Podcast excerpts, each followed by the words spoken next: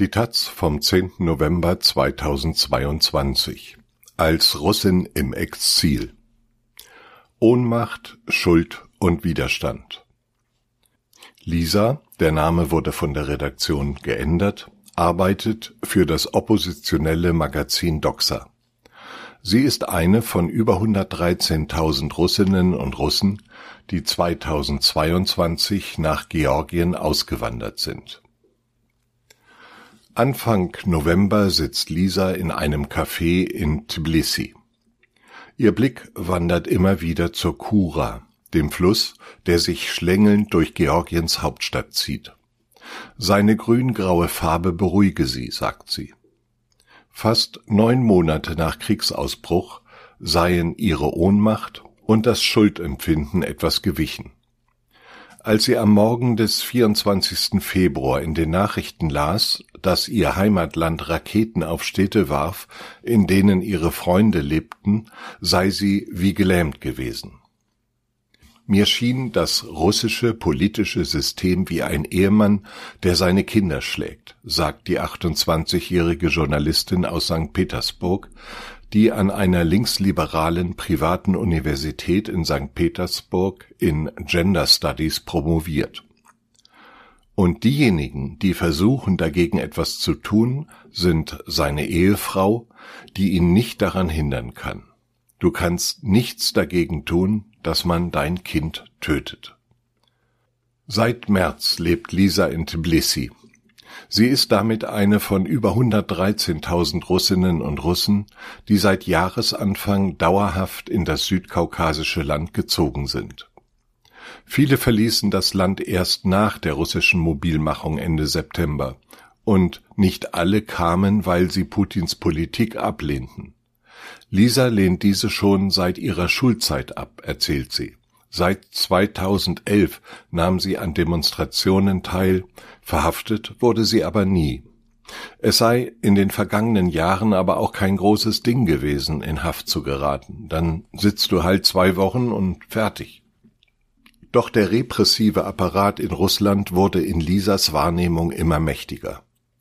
Der Kreml habe die Geheimdienste und das Militär besser darauf dressiert, Protestierende auseinanderzutreiben und ihnen zu drohen. Sie so zu schlagen, dass keine blauen Flecken zu sehen sind.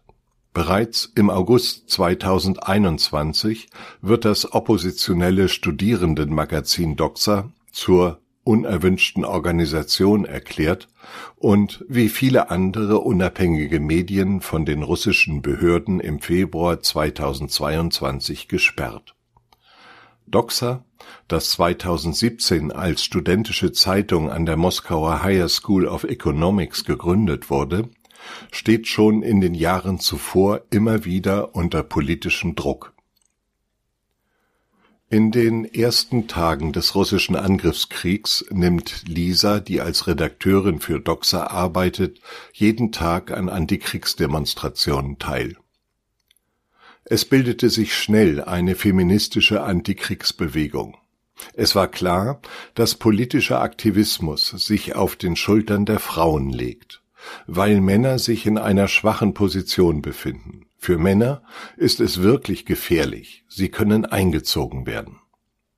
Und was ist mit den anderen, warum werden sie nicht aktiv? Niemand in Russland möchte ein Menschenfresser sein. Niemand möchte Zuschauer und Mittäter sein von Massenmorden an der Zivilbevölkerung, den Morden an Kindern. Wenn du aber wider Willen Teil des Systems bist, das umbringt, hast du die Entscheidung, Du kannst dich für den schmerzhaften Weg entscheiden und aus dem System aussteigen, oder du isst weiterhin deinen Buchweizen. Gut, vielleicht verdienst du etwas weniger, vielleicht kannst du nicht mehr alle Webseiten besuchen, aber nichts Gravierendes verändert sich. Du schneidest einfach einen Teil der Realität ab. Als immer mehr Aktivisten und Journalisten in ihrem Umfeld verhaftet werden, folgt sie Freunden nach Georgien. Dass Lisa für Doxa arbeitet, hätte als Grund ausgereicht, um sie zu verhaften. Vier Doxa-Redakteure, darunter der Mitgründer und Chefredakteur Armen Aramjan, befanden sich zu diesem Zeitpunkt bereits seit elf Monaten unter Hausarrest. Sie hätten Jugendliche mit einem Video zu gesetzeswidrigen Handlungen angestiftet, so lautete der Vorwurf. Nachdem der Oppositionelle Alexei Nawalny im Januar 2021 verhaftet worden war, zeigten die vier Gründer in einem Video, dass es illegal sei, Studierende wegen ihrer Teilnahme an Protesten gegen Nawalnys Inhaftierung vom Studium auszuschließen. Im häuslichen Arrest durften die jungen Journalisten Internet und Telefon nicht benutzen. Eine elektronische Fessel stellte sicher, dass sie sich anfangs nur eine Minute außerhalb der Wohnung aufhielten. Später sagte man ihnen zwei Stunden täglich zu. Das war alles völlig absurd, erinnert sich Lisa. Mit Hilfe externer Festplatten arbeiteten die Journalisten trotzdem weiter. Als im Frühjahr 2022 das Gerichtsurteil fiel und sie zu zwei Jahren gemeinnütziger Arbeit verurteilt wurden, flohen sie nach Deutschland. Lisa glaubt, dass es der russischen Führung recht ist, dass Menschen wie ihre Freunde das Land verlassen haben. Jede Woche sieht sie die vier nun beim Online-Redaktionsmeeting. Neben Lisa arbeiten weitere Redakteure des etwa 20-köpfigen Teams aus dem Exil in Georgien oder dem Nachbarland Armenien. Politisch seien sie und ihre Kollegen bei Doxa auf derselben Seite, sagt Lisa. Um das sicherzustellen, hat die Redaktion ein Prozedere entwickelt. Neu aufgenommen wird nur jemand, der von mindestens einer Person aus dem Team empfohlen wurde. Sicherheit spielt für das Online-Medium eine große Rolle. Von manchen Kollegen kennt Lisa nicht einmal ihren Klarnamen. Lisa schätzt bei Doxa das geschützte Arbeitsumfeld und die gleichzeitig offene Kommunikation. Es gebe keine Hierarchien und alles sei transparent auch die Verteilung der finanziellen Mittel, die das Magazin durch Crowdfunding erhält. Als oppositionelle Journalistin fühlt sich Lisa in Georgien sicher. Die allgegenwärtige Angst vor dem Regime könne man aber vor Ort in Russland viel besser verstehen, sagt sie. Die dort gebliebenen sind die wichtigsten Zielgruppe von Doxa. Über einen VPN-Zugang können Menschen in Russland die Blockierung der Webseite umgehen und ungefiltert Nachrichten über politische Proteste, Universitätspolitik in Russland oder Rechte der LGBTQ-Community lesen. Die wichtigsten Kanäle bleiben aber Telegram und Instagram. Auch wenn Instagram in Russland ebenfalls nur über VPN zu öffnen ist Aufgrund der intensiven Berichterstattung in den ersten Monaten des Krieges hat das Online-Magazin Doxa seitdem auch in anderen Ländern Leser. Auf Telegram bietet Doxa eine Hotline an und ist damit mehr als nur ein Nachrichtenmagazin. Dort können sich Menschen melden, die Hilfe brauchen. Die Hotline zu betreuen gehört ebenfalls zu den Aufgaben der Redakteure, bringt Lisa aber oft an ihre Grenzen.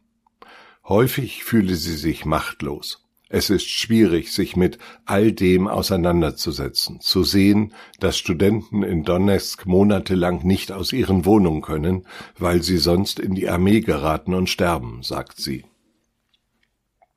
Belastend waren auch die ersten Wochen nach dem Angriff Russlands auf die Ukraine.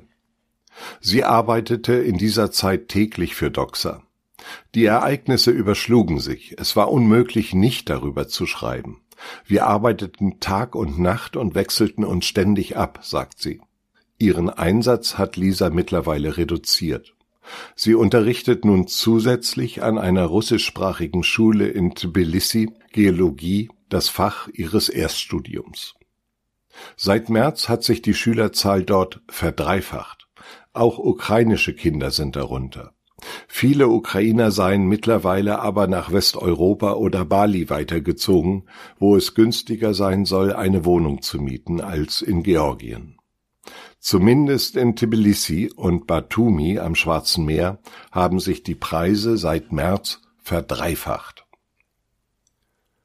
Lisa hat das Gefühl, dass sich die russische und ukrainische Community aus dem Weg gehen. Auch zwischen ukrainischen und russischen Journalisten ist ihr in Tbilisi kein Austausch bekannt. Sie selbst möchte niemanden aus der Ukraine retraumatisieren. Vielleicht hat sich das mittlerweile geändert, aber zu Beginn war es absolut klar, dass es völlig sinnlos ist, sich bei Leuten, die gerade vor Bomben geflüchtet waren, zu entschuldigen. Sie fühlte damals eine starke Schuld. Erst einige Zeit nach Kriegsausbruch traute sie sich, ihren ukrainischen Freunden zu schreiben. Zu groß war ihre Angst, sie könnten Lisa hassen, doch sie taten es nicht. Putins Regime habe ihren ukrainischen Freunden eine Perspektive auf die Zukunft genommen. Aber auch Lisa blickt mit vielen Fragezeichen nach vorn. Bei all meinen Privilegien, meiner hohen Bildung und Freundschaften ins Ausland weiß ich trotzdem nicht, wo man mich gebrauchen kann. Ob ich je die Möglichkeit haben werde, eine Familie zu gründen. Um das Gefühl der Entwurzelung ein wenig zu dämpfen, hat Lisa kürzlich einen obdachlosen Hund bei sich aufgenommen. So können sie nun zusammen ohne Heimat sein, sagt sie scherzhaft. Sie müsse jetzt auch los, er warte schon auf sie.